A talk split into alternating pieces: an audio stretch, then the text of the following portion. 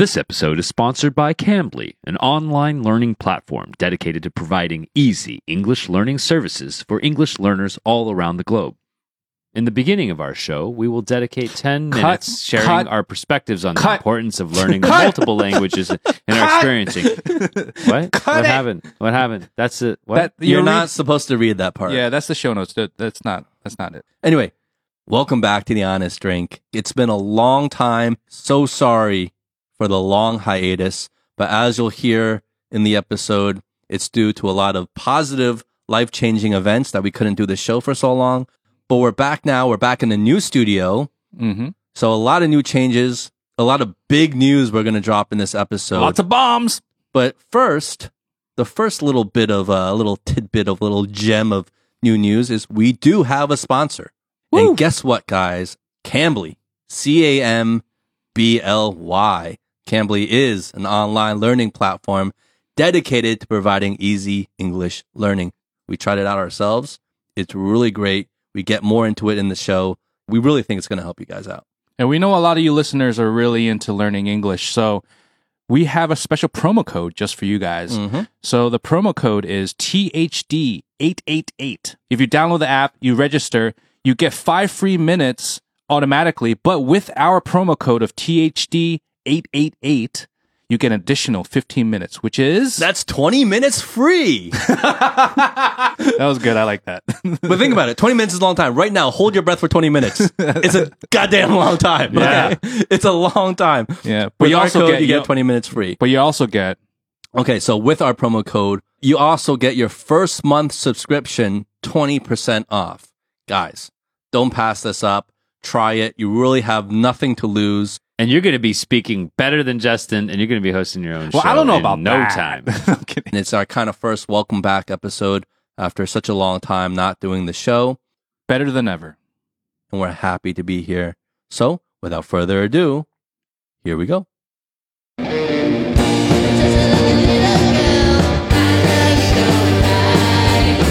Here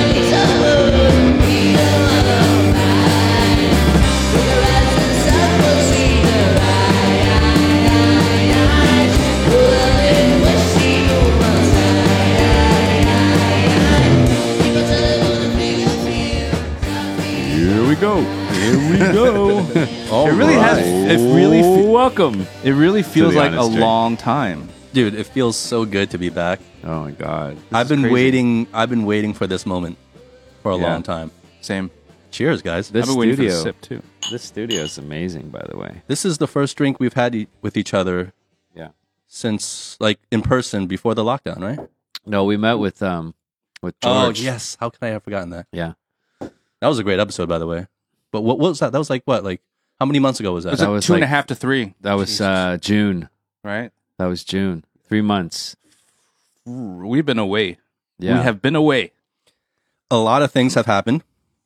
Um, I think personally, I would first like to start off and say um, to our listeners, sorry for the wait, Yeah.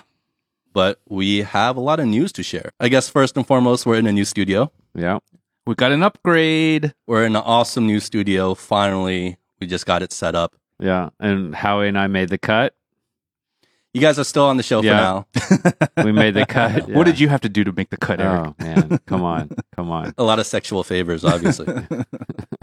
Second news might uh might be interesting for some of you. We have a freaking sponsor, guys. Woohoo! All right. We are officially a real podcast now. is that how it works? We have a real sponsor now. This is a perfect match for us. Yeah. We don't want to just peddle anything Mm-hmm. to our listeners. Should we get into them right off the top or do we want to go into some other stuff? Well, I think while we talk about this uh, sponsor, I'm sure other news will come out during this conversation Because we have the big stuff to share. Yeah. Okay, so let's get into our sponsor first. Let's get that out of the way. Our sponsor is Cambly. You can use it anywhere. Use it on your phone, use it on your iPad, use it on your computer. And we actually used it ourselves. Mhm, exactly. You've been using it like throughout the week, right, Howie? Yeah, I tested it out a couple of times. Well, what can you do on the platform? One thing we can we can first establish before we start talking about what we experienced Okay. on Cambly is uh, I mean let's let's talk a little bit who Cambly is, right? Because when they reached out to us and we wanted to do our due diligence and research about them, uh, I mean personally I found out that you know they're actually a global company, right? So they're based in California. Of course, the first thing Eric does is look up their worth. exactly. The first thing Eric That's does, Eric, right? He's like, "What are they worth? How established is this company?"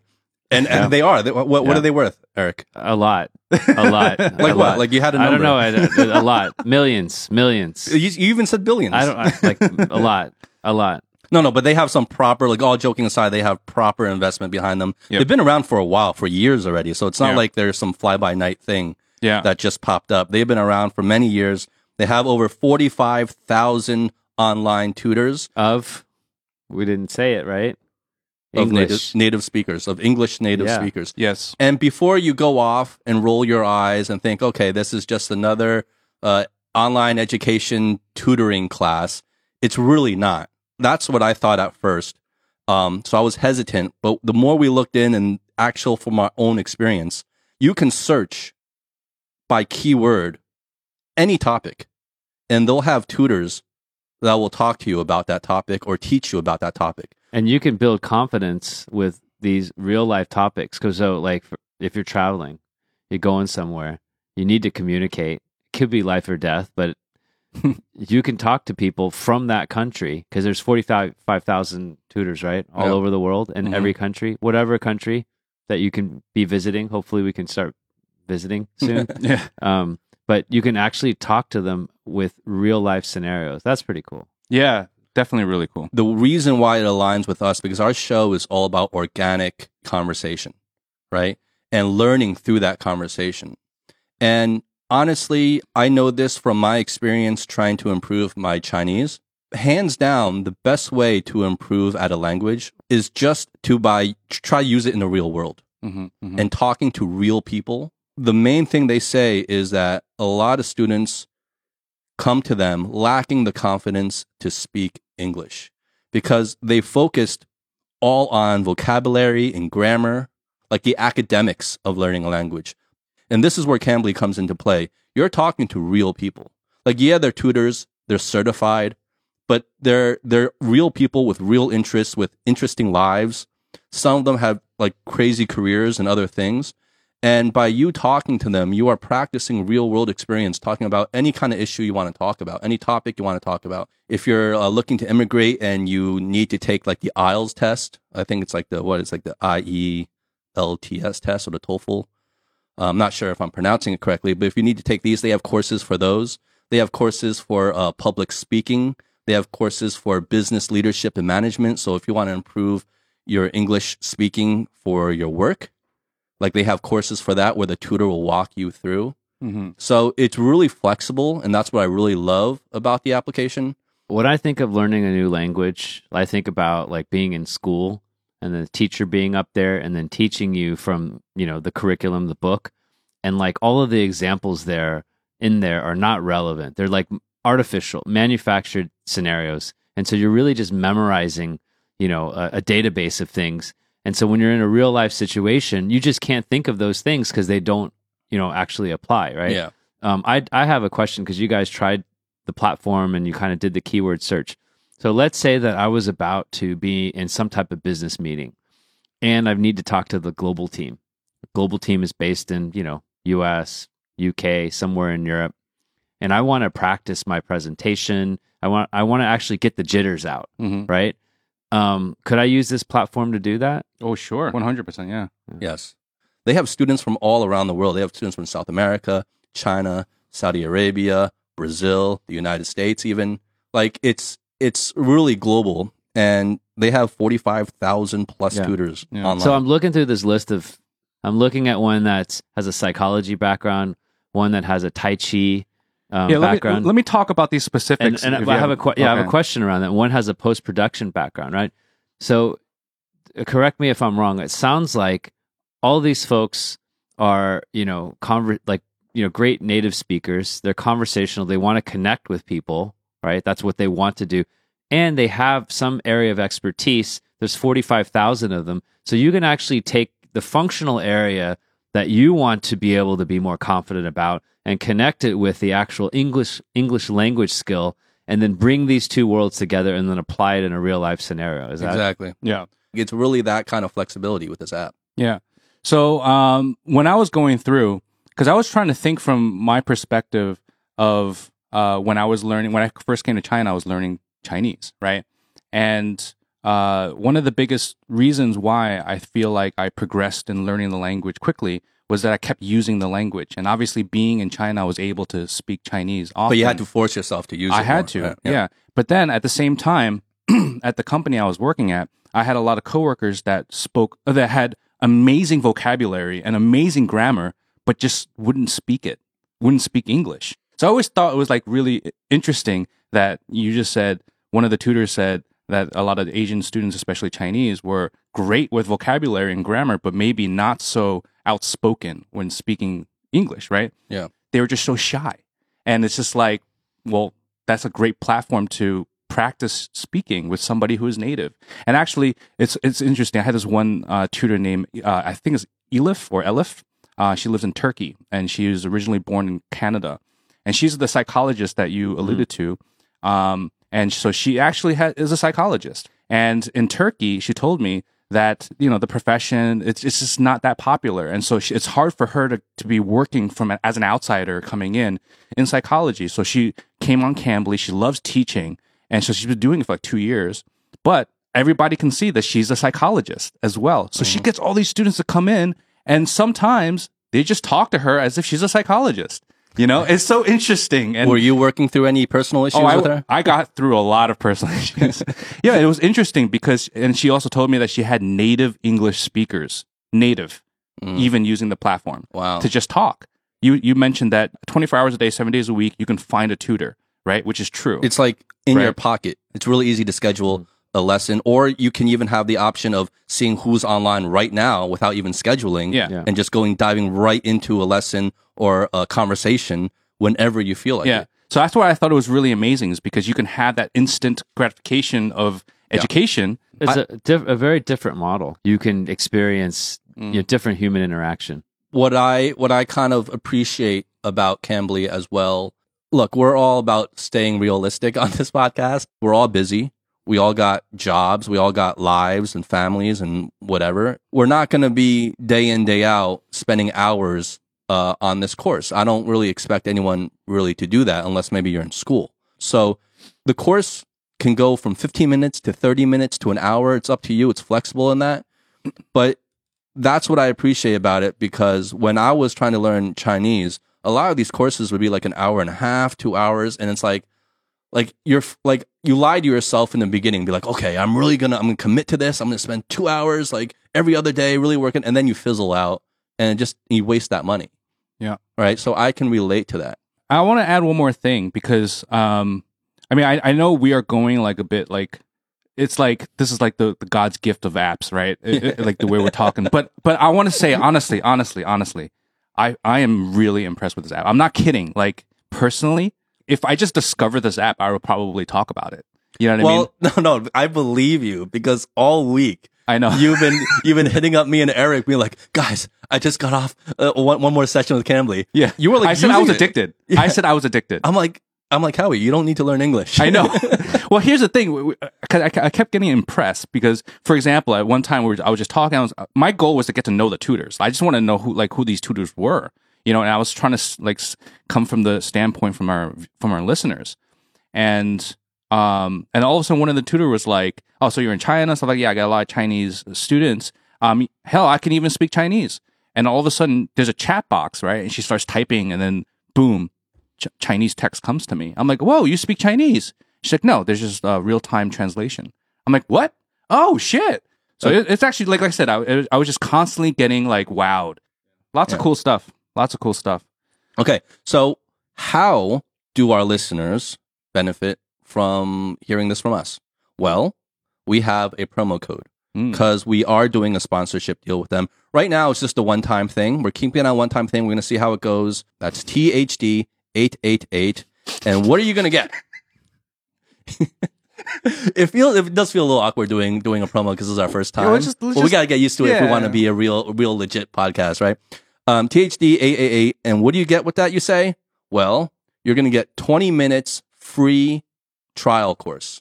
I have to correct as you. Oh, what is it? You get 15 minutes with the THD 888 Yeah, promo but you code, get an you extra get five minutes. minutes as a new sign up. So Yes. together, altogether, you get 20 minutes. You get 20 minutes. So same thing. Okay. Different, different, different saying. You end up at the same Yeah, yeah. same yeah. destination. Yeah. You asshole. And that's that's all we're saying. It's like just give it a shot. You have nothing to lose. So don't listen to us by using THD 888. You get 20 minutes free to try it out for yourself and see for yourself. We're excited about this. Not because we're just passionate about English education. Obviously, we're not because we don't need to be. But throughout doing the show through the years, so many listeners Yeah. have approached us and telling us that you know part of the reason why they like our enjoy our podcast is not only for what we talk about but it also helps them with their english improvement english learning english comprehension right so we know this is probably a need for a lot of our listeners and this is why we have worked with cambly and why we're promoting it to you guys for you guys to try it out and see for yourself if it helps you And that's that. moving on, if we want to try to segue a little bit, or did you have something to say? Well, I was going to say that uh, when, the, when, I, when we first heard about Cambly, it was kind of like good timing. Because I was already doing Yeah, yeah, research yeah, about I like know, I know, I know. Okay, language that's- I was- learning. I was, just about to get to that. Um, it feels so awkward. Okay, this know, is this is an awkward show. Not only because it's our first show back and first show back in so long, and we're knocking off some rust. Right? Oh, Let's be honest. But it's the first time we've actually had to do a sponsorship Mhm. that we're proud and glad to do.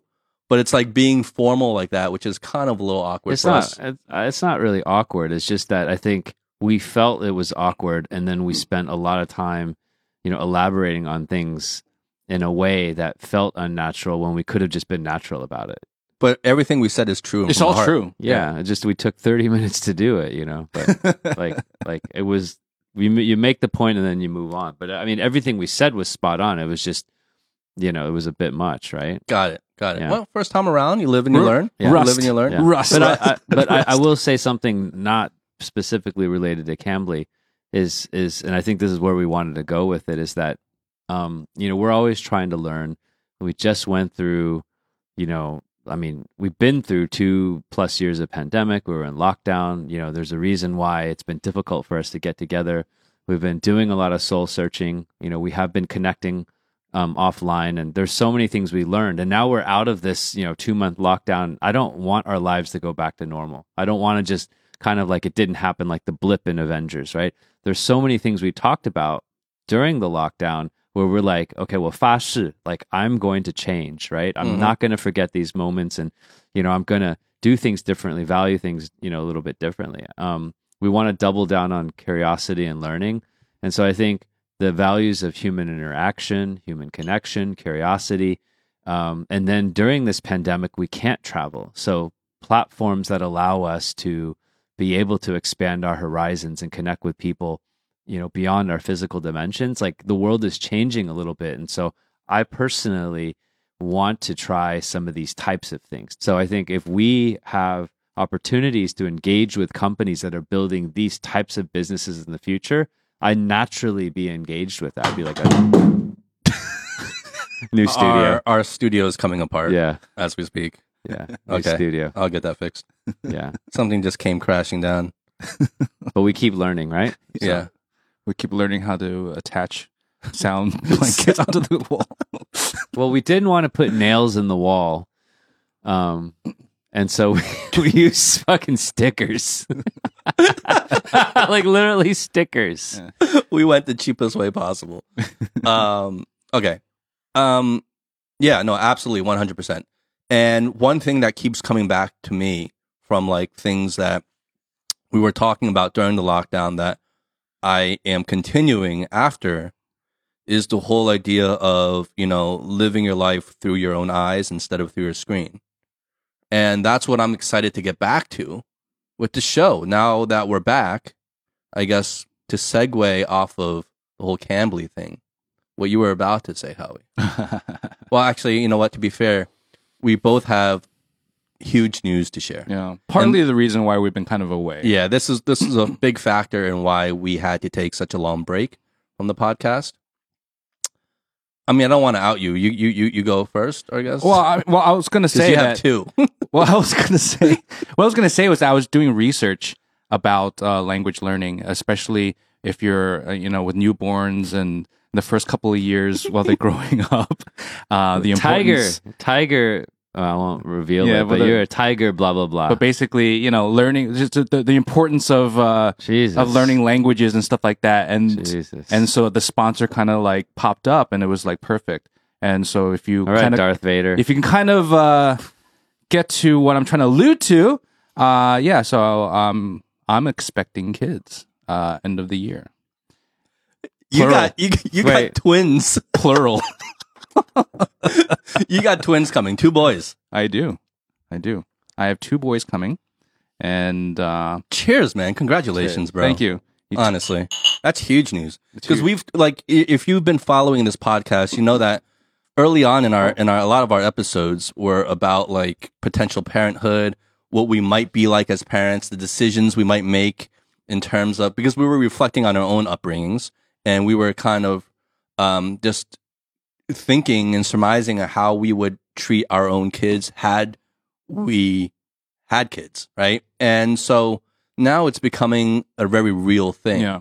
Two two things Yeah. I just want to point out real quick. So one is don't be shocked if some of the topics I bring up have to do with parenthood in the future. Uh, I might be a lot more interested in that kind of topic. So that's one. And two, I, I just noticed that Justin kept saying we, we, we. I don't know. It's just weird. Um, yeah. So I am also expecting. How crazy is that? right? babies. Like our life has been so crazy together I know. because like we've had so many things that synced up in our lives, me and you, Yeah, yeah, yeah. and we didn't plan this. It's not like we planned to get like you know pregnant at the same time or have kids at the same time. We really didn't. Yeah. We didn't even know each other was pregnant until like we. You're talking like, you have the thing in your own tummy. Well, it's like ridiculous. Isn't that how they say it though in the West now? They y- y- instead of saying she's pregnant, you say we're We, pregnant. yeah, we. Like I think that's the like the new thing, right? So that's what I'm using. But I agree with you. I am not pregnant. I don't have to go through the pains of labor and carrying the child. So like I think it's disrespectful even to say we're pregnant because I don't have to do really any of the work besides be there for my wife. She's going through all the hard stuff, right? So she's pregnant. Um, I'm also expecting a boy, just one. hmm But the birth time is just like They're scheduled to have like to give birth within like, the week of each other. Yeah, which is crazy. about. Which is crazy. It's crazy. It's It's crazy. so weird. Like I feel like we're grown ups now, but I don't feel like a grown up. just wait. Wait till it pops out. No, no, that's what I've been struggling with lately, though, is like mentally in my own head, right? Like I feel left out. No, Eric, however, take a time however, out. however, we we You'll get there. We okay. If I use uh, and you're so much older than us. yeah, that's ridiculous. It's ridiculous. Clearly, much younger. We we are also expecting, but the we is collectively, and it's a very similar time frame. It's crazy, and it's also a boy, yeah. right? But it's uh, it's you know, it's it's someone very close to me, my brother, right? So he's Oh. expecting. So I mean, it's almost as good as me. Me. So you know. we have we're gonna have four Four. four new boys Yeah. entering the THD family. That's uh, crazy. Uh, like late October or November, something like that. That's Oh, yeah, the same, that- that's that's the the same same exact same time. That's frame. crazy. I know. Crazy. I didn't know that. You just told me about this now. I thought I told you. No, I didn't know about we this. I'm so finding we about so this right now. so so using the U.S. terminology, we can be like even your brothers. Yeah, yeah, yeah. Like, of course, Uncle Eric. Is everyone Yeah. having boys? Yeah, it's crazy. yeah. Is there, are there going to be more boys in this world than girls? You know, next generation. Oh, Ho- no. Hopefully not. yeah, hopefully not. I mean, how do you feel? Like, how do you feel about? having yeah. a Okay. boy So coming? what I was saying is what I've been struggling with, I guess, to kind of get back into like our bread and butter of the show is like it's time to really, really step up and be an adult because you have a child to look after, you have children to look after, you have a family to look after. So obviously you're going to have those responsibilities. Um, what I'm worried about is I don't feel like I still feel like a kid myself. And I think there's pros and cons to that. Um, I, I like the energy it gives me. I like the outlook and curiosity I continue to have um, being in that mental state. But then I worry about like, am I to be a responsible enough parent. You know? And I deep down inside, I feel like I know the answer, of course. Like when it comes time, when it comes to it, like, you know, uh, it'll be fine. But I worry about that and it keeps me up at night because I don't know, I, I still feel like there's a kid in me and I'm still a kid myself. And now I'm going to have a kid coming. And it's like, geez, like, how is a kid going to teach a kid? So uh, let me ask you a question. Um, maybe ask two questions, right? The first question is how could this disposition of, you know, the positive qualities of kind of being childlike, how could that be a benefit? How could that be positive for your child? Well, we could right. talk about the downside too, right? But Okay. like, what is the like? Because somebody else might think that like I'm too serious, right? I'm too adult like. Like, what am I going to do? I can't relate to my child, right? So it's sort of like you're seeing it from different angles, and we do want to have that that that complete angle. But like, what do you think the benefits are of like the of being childlike, and is it only limited to like you know dealing with raising a kid? Because Mhm. I think the one thing I want to be mindful of is to be able to relate our conversations to people that don't have kids. Right? Like Mhm. because I, I think that's part of the other premise of the show is there's so many things that are universal. But like what are the benefits do you think of being childlike with a child that other people wouldn't be able to offer their children? I feel like um, I'll be able to relate to my kid more, and I can be not only a father but more of a friend, right? And I think you know maybe a lot of parents, and maybe this is a stereotype, right? It's certainly in times past, maybe now not in these days, but you know, like the father was like the the patriarch, the authority figure, right? Lays down the law, kind of thing, and certainly I feel like I can do that when I need to, but I feel like I can be like my kid's best friend in terms of the negatives. Um, you know, maybe children need don't really need a friend because they'll be able to make friends on their own, and Mm. what they need is a Yeah. responsible parent that is laying down that law. Well, you know what would I mean? you like? don't know. What like I You're like doing beer pong with the kid. come on, come on. yeah like i mean like when you look at fatherly figures around you right um and not to get too personal but i mean we've met your father who's super cool like i mean he can i don't know if he can relate to you but he can relate to us for sure right like love chatting with him but like i mean what what what do you think that like you need or or if you're thinking on behalf of the child so not maybe justin but like you're thinking on behalf of the child now you pretend to be that justin jr um, you know what I can say. You know, first off, I've had a wonderful dad. I've been fortunate to have a wonderful dad. Um, and I say He's that cracking up cracking up Yeah. No, no, I, I, I love my father. Um, I couldn't have asked, I, w- I wouldn't have, you know, even dared to think to even change my father. You know what I mean? yeah Like, yeah as stupid as that sounds. yeah Um, but he didn't not come with his shortcomings either, right? So it's like, he wasn't there all the time. He wasn't there most of the time. He wasn't even there when I was born. And so uh, I think, you know, er- I think every generation, they, they always say, this is so cliche, but they always say like, I want to give my child what I didn't have, right? Yeah. Like every generation says that, Yeah. whatever that thing is. yeah And in their in their own way though in their right? own way, in their own in way their own way. And for me, I had plenty of freedom, and we've talked about this ad nauseum. You guys know this about me and my upbringing. I was very free. I didn't really have any guidance, and having being an adult now, I look back. I'm like, you know what? I kind of wish I had a little more guidance. It, it, not this controlling guidance of like, like maybe your parents, Eric, where they would micromanage and be like, you know, fucking like Yeah. tiger parents. yeah they But- forced me to use cambly i'm sure Howie's gonna force his both kids Yeah. he's gonna get like two subscriptions They're going to be wearing Cambly shirts Yeah. and everything. um, but you know, just a little more guidance, and not that he didn't provide any, but I just feel like I they were too liberal, and I was too free. As crazy as that sounds, where I feel like at, at times I was lost and I didn't know and I didn't have an answer, and and some things you figure out for yourself eventually by living, but some things I feel like I still haven't figured out. even at my age now. And I feel like, you know, a little a little bit of support, a little bit of guidance would have helped me looking back now. Mm. And that's what I hope to give to my child. But that's again is also where the fear comes in because then it's like, I'm a kid myself, so how am I going to guide my kid? You know, what I mean, th- Yeah. that that's where that fear comes in. Yeah. if that makes any sense. yeah. Dude, I've been you you know me. You you've been making fun of me this past couple of months. I've been on Yeah. freak out mode. You know? I'm surprised you still have hair on your head. Yeah, I, I've lost about half. You know, Howie's I- always had good hair though. yes. He's like his Yeah, hair he has has always strong been roots. pretty strong. Yeah, I've been on freak out mode. I've been like because it kind of hit me. Uh, I mean, obviously, we're trying. We were trying, right? But then it hit me like a ton of bricks when I found out they were twins. Yeah. And to me, that's like a whole new ball game. it's Yeah. like suddenly I got two at the same time. I They're gonna be with- hellraisers. I gotta deal gonna with two at the same time. Are we gonna be doing like football style, like milking, like over here? So it's like it's crazy thinking about it because um because I always I always had these fantasies about how I would be as a father.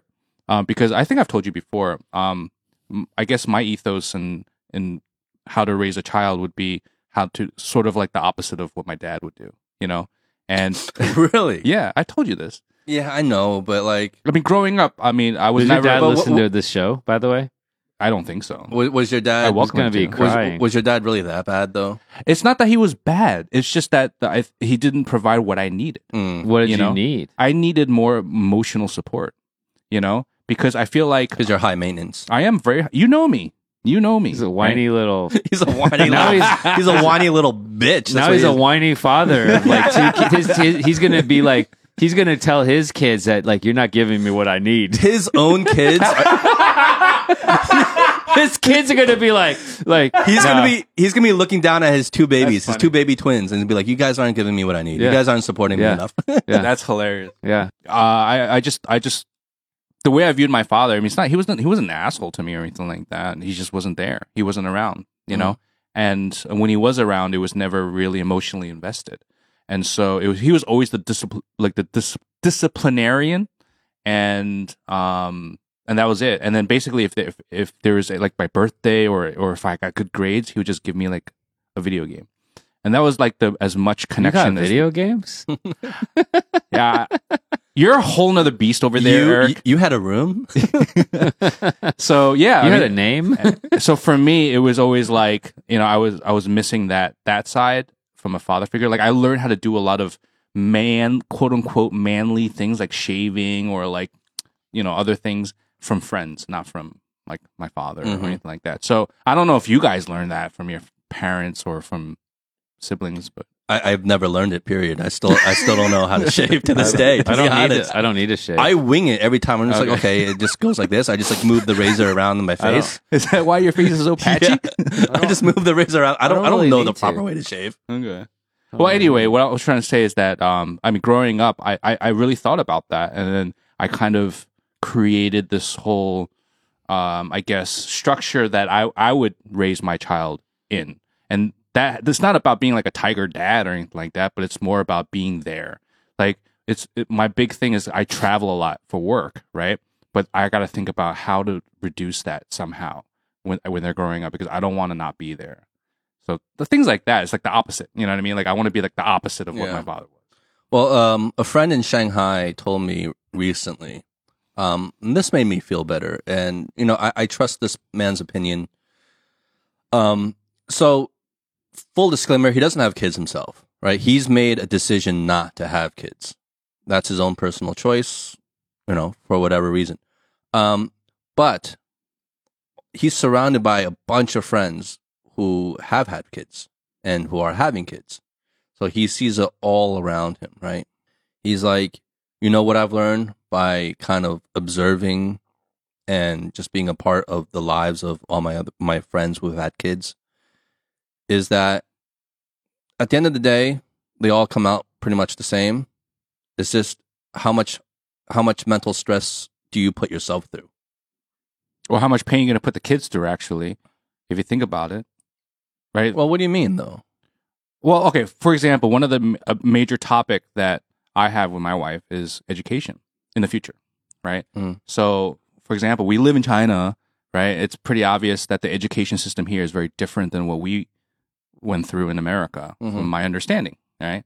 And so we have a lot. We have we have had a lot of um, deep conversations about. Okay, well, let's you know let's talk about the future. Like what? Like, do you want to have the kids go to school here? You know, public schools, private schools, international schools. You know, this kind of stuff. Okay, should we go somewhere else as they get older? Do we move? Do we stay? That kind of stuff. So I think I mean these kind of um, I guess future planning um, they do give you pressure as a parent to make certain decisions, right? But also, depending on your decisions, will dictate what your child goes through, right? So, Yeah, but I don't. I wouldn't necessarily agree that from the child's point of view, it would be any less or more pain. You know what I'm saying? Like, like Well- kids adapt, and then they're given the situation they're given. Like, like who's to say? Like, oh, would I be? Would I have gone through more pain in my in my childhood if if my parents like made this decision versus that decision, or if I went to this school versus that school? Like, I, I don't think that's a fair way to frame it. perfect example. Okay. I'll, I'll be specific.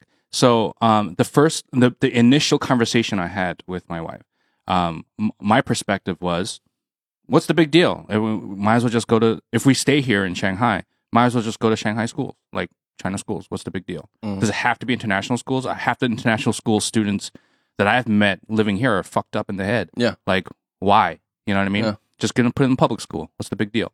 Right? And then she was adamant. She was like, hell no. Do you, I'm not getting part of that Nadran. You know what I mean? It's like Nadran, you know, the local. Yeah. Nadran. Well. And it's like, you know, they be doing homework until like 10 o'clock at night and all they're doing is studying, studying, studying. Like, like you want that for the kid? Well, it depends on what grade you're saying, right? At, at, at the early at the early grades, the younger grades, like it's it's it's They not. get homework too, man. of course, they get homework, but especially these days in China, it's it's not that competitive and crazy in terms of in terms of all the workload they have to do. It's like when you when you start getting to a certain grade level, yeah, then Mm. it's then it kicks in. But my wife, it's funny you say that because my wife was the complete opposite, and I'm completely supportive of her in that decision. And so her conversation with me was like, okay, early in the early stages, I don't want my kid to go to international school. And I was like, I don't want my kid to go to international school either. Number one, because you hear you hear stories and you see examples. I don't think the kids that are coming out of international school are coming out better. Uh, and sometimes they're coming Sorry out for those listeners who come out of international schools. no, no, they're not coming out worse. but like what I think international school, and this is primarily through um, my experience seeing, like, because I have even family members, I know friends that come out of Hong Kong International School, right? Um, my my wife has more of the uh, local mainland perspective of international schools, and at least in Hong Kong, a lot of them kind of come out a little spoiled, and they don't come out that well assimilated like the ones that come out of Hong Kong International School speak fluent English, but then they become too westernized. And they're not that assimilated into the local culture because all their friends are kind of like English speaking, right? Um, they, they only hang out with like expat circles, stuff like that. And I feel for me, I don't want that to be the, the basis, the foundation of my kid. I want them to be able to merge between both cultures, East and West, seamlessly. And for that to happen, is I think they need to go to, you know, Chinese public school, right? First. And kind of have that foundation of not only culturally, socially, like language wise, education wise, so they know what that's like. And then later on, as they grow up, maybe start transitioning them to have some more international experience, go get a maybe more international education uh, abroad, hopefully, right? But my foundation is definitely wanting them to be able to to assimilate seamlessly and, and integrate seamlessly into Chinese culture. That is the number one priority for me Agreed. because I know because my mother tongue is English, my background, my culture, right? We we come from the states, so I know that at home I'll be able to provide that perspective. I'll be able to provide that influence on my kid naturally without even trying. It's the it's it's them growing up here that I want them to have that foundation of first, and then transition them off so they become more well rounded. Agreed. One thing my father always said to me is that he regrets having immigrated when he did to the United States Too early. too early, right? Because he always looks at me. He's like, I kind of failed with you, right? he says that. He's like, I kind of failed with you because like your English, your Chinese isn't good enough. You don't have a good enough understanding of Chinese culture. You're not, you're not as like assimilated into Chinese culture as, as you should be. And he blames it on himself because I brought you to the America way too early. Eric, what do you? I mean, I mean, you're you're you're listening from a from a from an outside perspective. Um, I mean, what are you thinking about what we're Just saying? not fortunate enough to have two kids coming. Yeah, like eating, eating away, spending all my money. Fuck, I'm man, so my- jealous. No, I'm like, kidding. I'm I, I'm jealous. Yeah, I it's interesting. It's interesting to hear your perspectives and to um to imagine what our listeners, right? Because that's a massive I don't know if it's a massive population of people, but like, you know, there's a decent decent amount of people that um, you know, probably tune in sometimes and, and kind of um hear hear the dialogue that we have. Um so I am curious, right? Like what the listeners are thinking, and then you Yeah. know when this comes out, like to get their perspective. Uh, I'm, I'm fascinated by that. Um, and then I hear a lot of uh, dialogue with you two, like around, like I can see how much you care. So there's this this paternal instinct, right? Like you really care, and I have to imagine that's a feature of the human species. Like I'm like, however you experienced your fathers, I can't imagine that they weren't thinking the same ways that you are right now. And when circumstances unfolded and their own life, you know, choices and needs and circumstance fortunes happened, then things unfolded a certain way. And then, you know, you you have uh, a collision, I suppose, of, of history. Um, and then things kind of, you know, then then you guys around now, you're going to be fathers and stuff like that. I can tell how much you care. I also hear a lot of like, I want this or like, no way this or definitely this kind of stuff. And it's like, you know, should we be imposing so much of our, um, you know, our perspective on it, you know? And so I don't know. Like, I, it's, it's hard for me to say. I think, Coming from you though, that's kind of hilarious. yeah, right? Because just imagine when whenever one day it comes, if you have kids, like talk about imposing things. Yeah. I feel I like mean, you're gonna be yeah. the mother of all Oh, kind yeah. of like pre-planning. This is gonna be the way, yeah. right? do you yeah. think? Do you think you would be? I mean, you know, that one day, like, you know, they're going to make a movie and, you know, it's going to be like kind of like Will Smith and like Venus and Serena Williams, that kind of stuff. No, I'm kidding. no, I, I don't know. I, I just, like, I, I think I'm, what I'm trying to decipher is what is real and what is just a figment of our imagination. What if, what if, like, I mean, there have been people being born for tens of thousands of years and we're still fucking up, right? People still hate their parents hmm right? So I'm trying to just understand like what I appreciate about my parents.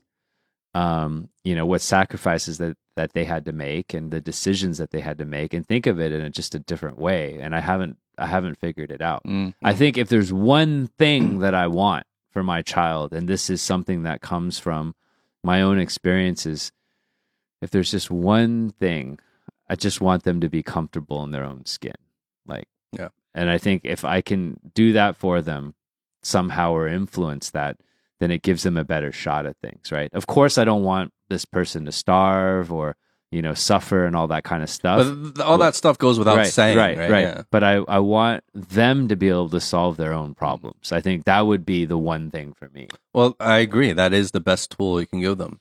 Is not only give them the confidence to solve their own problems, but the mindset to do Yeah. and the attitude to solve Yeah. their own problems, right? Yeah, And you know, for skills and stuff like that, you know, we're, we can teach them what we can.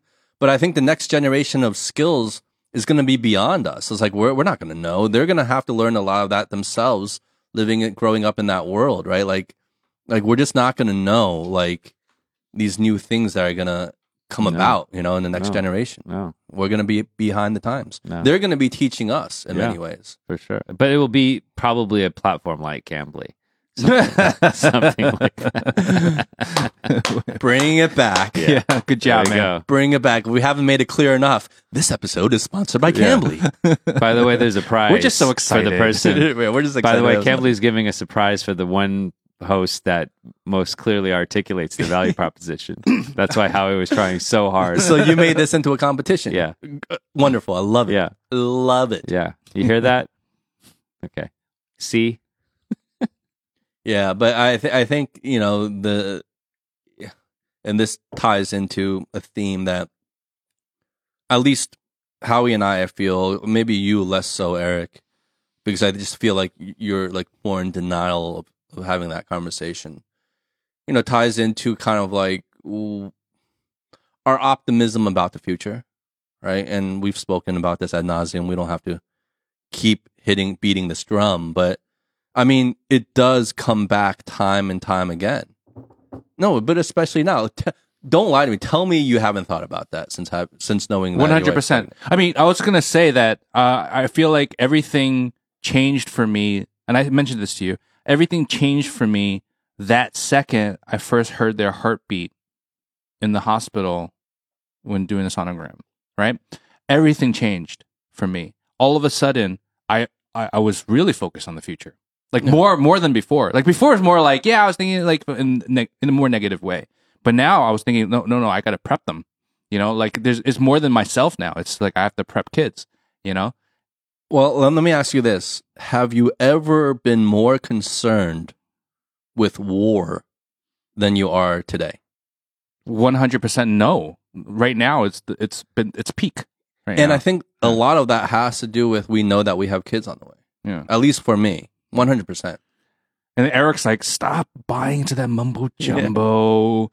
no, He's I, like you know, I, I, no. What what I would say with that, I mean, just to jump in for a moment, is that when you think about war and pandemics, I think we del- delude ourselves, or we're fortunate enough to not um, view them as features of like of of exist of mankind, or you know, of, of human existence. Sorry, um, and so no, I'm not equipped to be able to deal with that mentally, but. I don't view it as like, oh, the world's getting worse or whatever it is. I view that pandemics, I mean, particularly pandemics, right? It was something that been kind of um, trying to learn more about recently is that they happen. Um, respiratory pandemics, these types of things happen generally every 10 or 20 years. And then the very serious ones happen uh, every 50 to 100 years.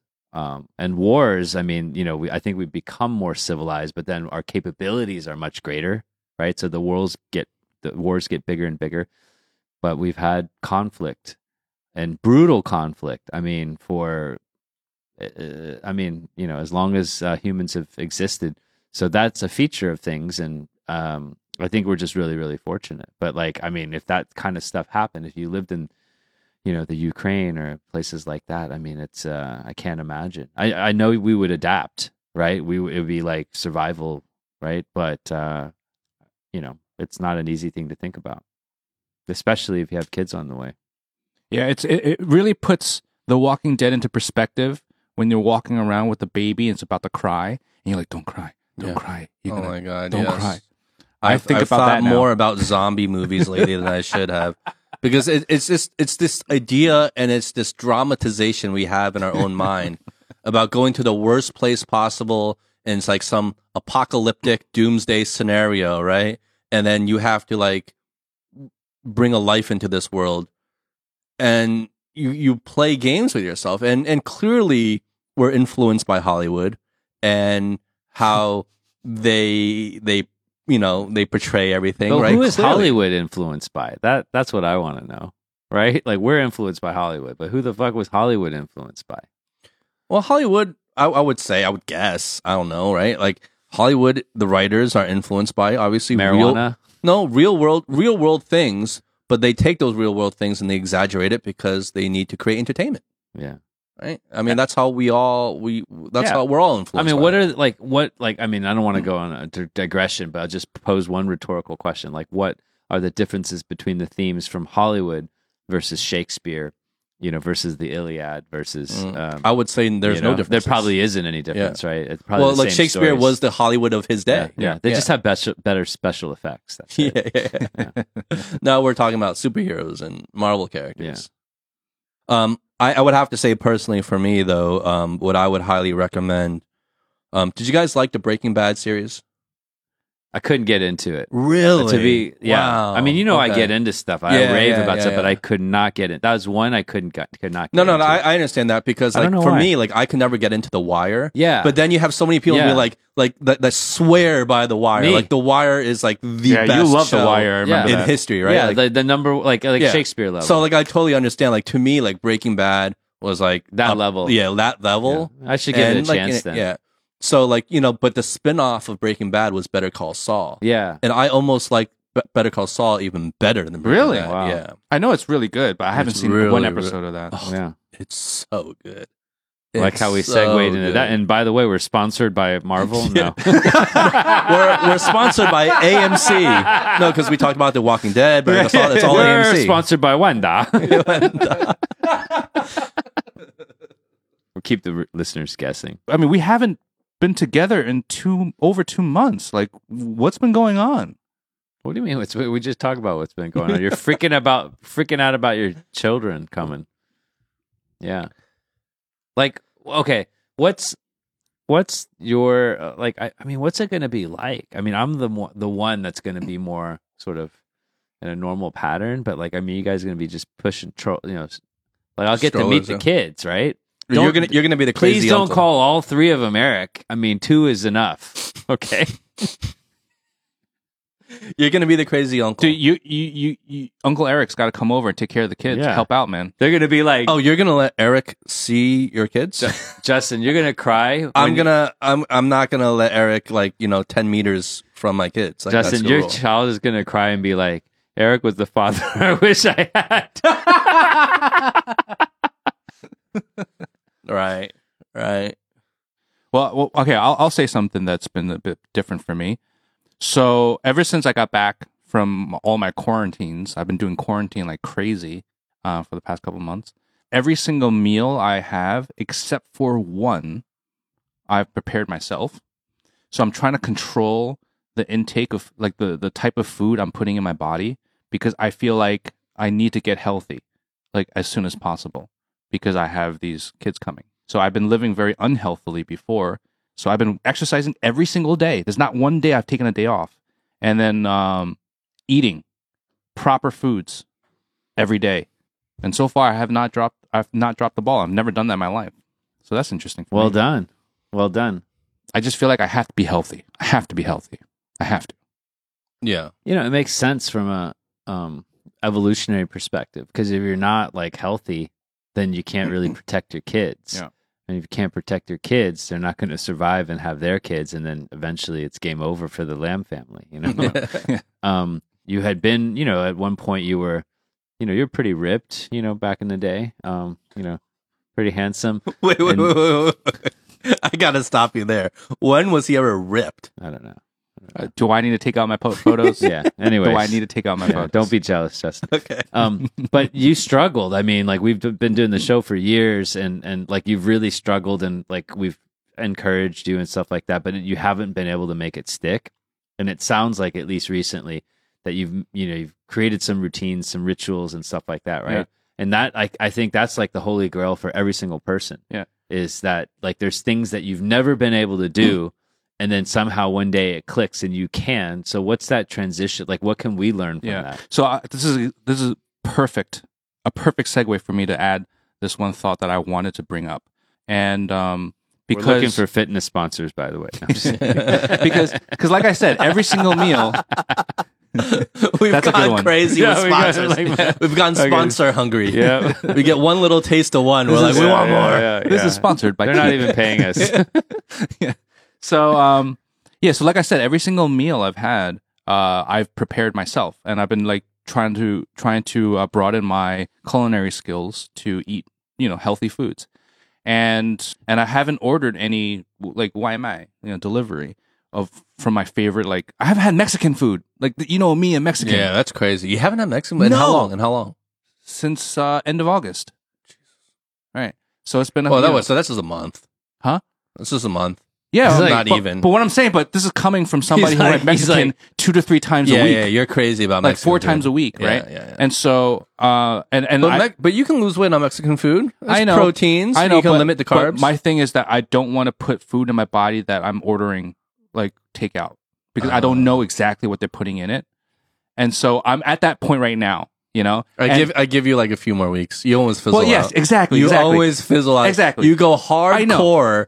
You go super hardcore for a limited amount of time, and then you fizzle right out. You I- always do this. So what I'm trying to get at, what I'm trying to get at is, um, I've never done it this way, where I'm literally preparing every single meal that I'm eating. Right. But it's going to like okay, I'm not trying to uh you know to predict your failure. Oh, I am. right? But I I do think one thing I just want to like note uh, as an observation is that you're talking in extremes.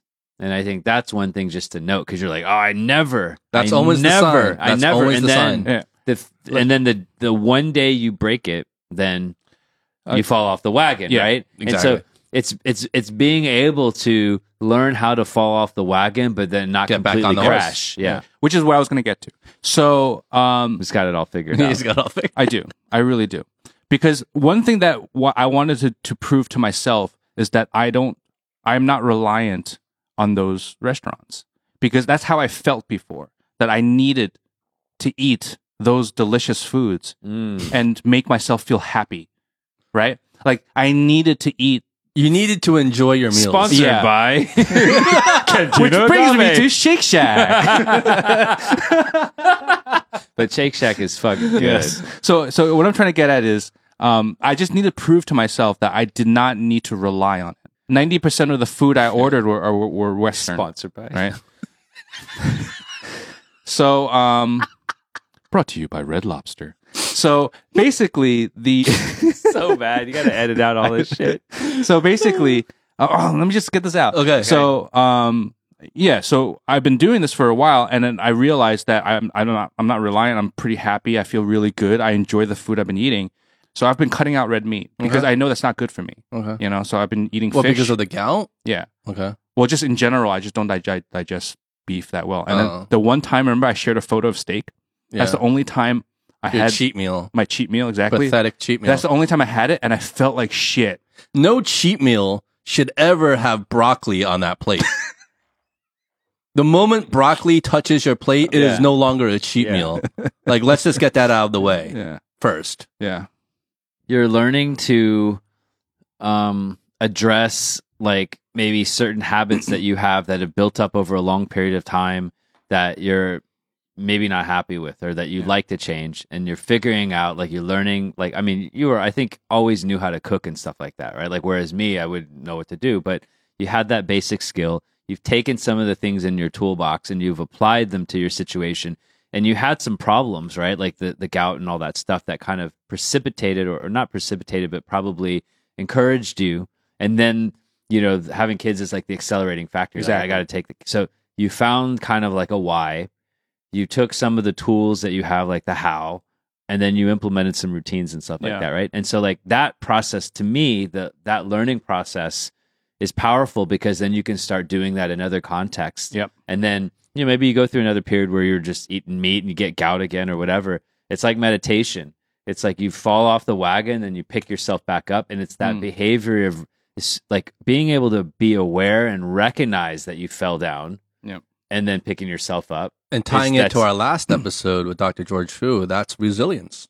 That is a part of resilience, right? Yeah. Getting back on the that's horse. right like you're that's saying. right that's right And I, I, I did Yeah. notice uh, because I have not built these type. We talk about habits all the time, and, and I'll be the first person to say that I'm probably the worst of everybody with like good habits. And so I haven't done these type of you know, you know, lifestyle changes in a long time, mm. even though we talk about it. But I personally have not until now. And one thing that is sort of like the, the light bulb moment that I haven't had in so long is that once you get past that week or so of every day building that habit, it becomes kind of easy. And it's a it's a beautiful thing.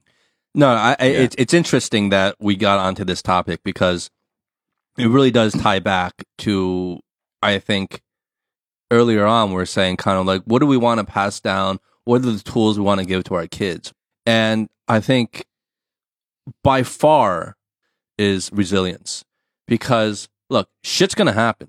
They're not gonna have like shit's gonna like happen in their lives, right? Yeah. Uh, sooner or later, shit is always gonna happen. They're gonna fall off the horse. some devastating thing is going to happen to them. They'll get thrown off by something. Like not even Yeah, everyone fault. does. Yeah. Every single person on earth does, right? It, it d- depends on degrees of magnitude, but everybody faces adversity.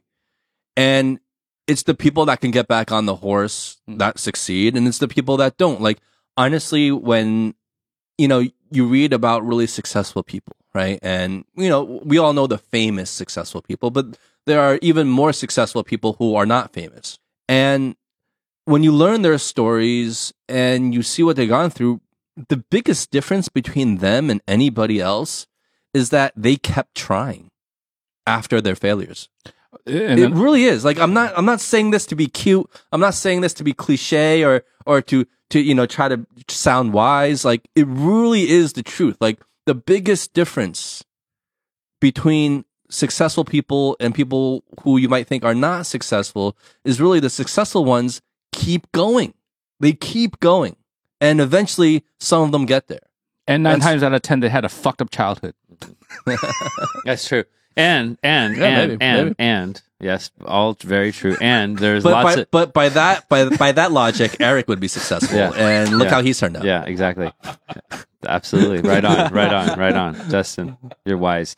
Um but uh almost spit my drink. and and um there are yeah i mean like the people that are successful they kept trying they all they all failed there's no one that succeeded without failing and and there are a lot of people that never became successful but fucking kept trying Yeah. i might be one of them no, i'm just kidding But if you listen to Ray Dalio and his like principles of success, that's also kind of what he talks about as well. totally I have this. I had this. I, I don't think I've ever talked to you about this, but as a joke, I was joking with my wife. I was like, because we are talking about how like you know we're gonna be the great great parents, really open, supportive of whatever direction the kids go, all this stuff, right? And I'm like, you know what? I think I'm gonna purposely fuck them up. Like I'm gonna be a distant dad. I'm gonna be an emotionally distant dad. I'm gonna be like abusive, and just so they have something to fucking hate. Again, going to the extremes as you always do. No, but as a joke, as a Yeah, joke, yeah, yeah. it's like have, they have something to hate. So when they, they can hold on to this as they become an NBA superstar, or as when they become like super Yeah, successful. in forget about nba okay the genes rule I us know, out yeah, yeah. but No, maybe- but But you know what I'm talking about, right? I know exactly what you're talking about, and this leads to you know something that I've thought about and that I kind of have a problem with is this kind of like um you know you hear about this especially in the West. You hear about this well even here now maybe a little bit is that you hear about this kind of new age of parenting and it's like like fully supportive like coddling. coddling like you can do anything like you set your mind to you can accomplish anything you ever want i think that might be dangerous i really do because like i think what i would tell my kid like i, I don't think i would tell them like you can accomplish anything you can do anything you're the best you, you can do anything because the moment they fail and they will fail sooner or later at something like it destroys that whole worldview that you built up for them. Then what do you leave them with? I think the better thing to do is to tell them like look you're going to be great at some things and then you're going to suck at some other things. That's normal that's fine everyone is like that okay but don't let the things you suck at or the failures you have get you down and stop you in your tracks and be realistic with like like look you're going to be good at some things and you're really going to suck at a lot of other things and let that be their reality and i think that will help them navigate the world much better in a much more even keel way Look at this fucking doctor dad over here. He doesn't even have a kid out yet, and he's freaking doctor dad preaching. Doc, i'm dr Preaching. phil i'm like it's always easier Preaching. when you don't have them i'm totally dr phil right now preaching out there. preaching preachy preach Everybody listen to Doctor Dad over here. Hey. I got a kid coming on the way. I'm going to preach away. You know what I mean? yeah i've got friends that have kids i'm preaching away you man. are an authority in childbearing. I mean, but it's funny, right? Again, it's like we get so passionate about it, and you're like, okay, you know, this is how it's going to be, right? And then you think that's right, but maybe that's not even the right approach, No, right? of You know? course. Like, like we can always be wrong, and time will tell. But like, what can you do at in the in the moment? What can you do? You can only make the best decisions you feel, you Yeah, know, yeah. are the ones. Like, like what else can you do? What else do you really have control over? Yeah. But I mean, that that is, uh, you know, like I mean, to reference Matt Beadle, um, I think that was, you know, the premise of what he was saying. It's like, hey, you're going to be good at some things, you're going to not be good at other things, and spend time to make those things you're good at like superpowers, because that investment in those you know, Yes. over time is going to make you like amazing, amazing, and then The just world dwell- through B glasses. right, and then the dwelling on the things you're not good at is not going to like improve you, right? Like because you're only going to see very marginal marginal yeah, improvements and- in those things. Yeah, uh, it, well, worse than that, like you dwell on the negative and you don't make improvements in anything because you get in this negative vicious cycle. Yeah. I think that for the if you've got any like basically uh, glaring weaknesses, like you need to work on them to get them to the point where you're just like ping, like you're even. Yeah. And then invest at the same time in your superpowers. Like, you know, like if you can't if you just can't get along with people and you've got fucked up issues, then you've got to address that shit before anything, right?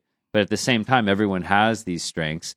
If you put energy into it, it compounds over time then they're going to be those i think you call them hidden superpowers and then you know you'll be more equipped and you've got more tools to help you be resilient Yeah, you, you're you're quite adept at preaching, so you should keep building. on i'm that. amazing at that Keep what was building it that. preaching no but that was him right judge the judge You're the judge, right? yeah i'm the judge. dude, judge we've all been preaching. Okay, mm. none of this us show are innocent. is of about preaching sponsored by the Preachers Christian- United.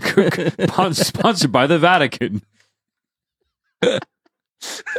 Just imagine that we get to a certain like like level where nonstop every five minutes we're like talk about something sponsored by. it's just nonstop. like we totally let it get to our heads, you know? yeah. God, it's good to be back. Like I need this in my life. Like, okay, I don't know, you know, what our listeners get out of it. You know, some of them seem to get a lot of out of it, but for me, I get a lot out of doing the show. As we go through this next stage and next chapter in our lives of parenthood, I think this is something to help anchor me so I don't get too off base Mm. and and it brings me back to center and a lot of it has to do with you two and having this conversation with you two and hearing your perspectives and keeping me in check. A lot of it has to do with the guests we bring on the show and the great conversations we have with them. And a lot of it has to do with the listeners that listen to us and give us their feedback. And it also keeps me in check in terms of like where we're going and and our responsibility to not only them but to the quality of the show itself. Yeah. I think with this new studio, I feel like you you pressed upon the idea of, you know, the future. like humans put together these artificial things like um, human connection and community, you know, with the audience and with the listeners, with us. Like these are the things that help us navigate, right? And make sense of this messy thing, like you talk about, like the way you like to put it, like this messy thing we call like being human. And like, I get you, right? Because like we're just trying to make like decent decisions. We're just trying not to fuck things up, Yeah. right? Like we're trying not to fuck things up where they're like like irrecoverable. You know yeah, I mean? yeah, Bec- yeah. I mean, and that's such a that's such a ba- like that's such a core principle because if you if you um you know study investing in these things, it's like one of the key principles is like don't be super emotional when you need to make important decisions, and then like don't fuck up big because you're you're you're gonna keep you know making incremental gains, but if you get wiped out, then you got zero, and then you're done. Yeah. Then it's like it's like Donkey Kong. It's you you lost. It's like Game over. fucking up is understood. Like you're gonna fuck Yeah. up, but just fuck up in the way you can fix it. But don't fuck up so bad where you can't fix it. don't fuck up so bad where the game you pulled the plug on the arcade game, right? and it's like you lost, right? Like totally, like absolutely. Yeah. That's how that that that is how it is, and um, yeah. I mean, I think this is what the show is about too. Is just like keeping us. We talk about this, just like, like just kind of like slapping us each each other in the face and be like, hey, come on, all right, don't be a dumbass. Yeah. The good thing is there are plenty of dumb decisions we're gonna be making in the future. And that's part of life. And Yeah, we'll yeah. get back on the horse and keep doing this and we'll talk about it on this Yeah. show. That's the great thing about it. as long as like you don't make like catastrophically disastrous decisions you're okay because then you can learn and improve but if you make catastrophically bad decisions you're kind of fucked. And it's just a fine line between the two. it, it is a It's- fine line It's such a fine line. sometimes sometimes sometimes it's like it's like it's like one extra drink you know Cheers. It really is. It is. Cheers. Cheers, guys. Well, it's okay. good to be back I really appreciate everyone that's listening, their patience for sticking with us, uh, even throughout this whole time that we didn't have any new content for you guys. And um, yeah, I just, I just really appreciate that. So thank you. But uh, I guess to close it off, I'm Justin. And I'm Howie. I'm Eric. Be good. Be well. Peace. The sun will see my right.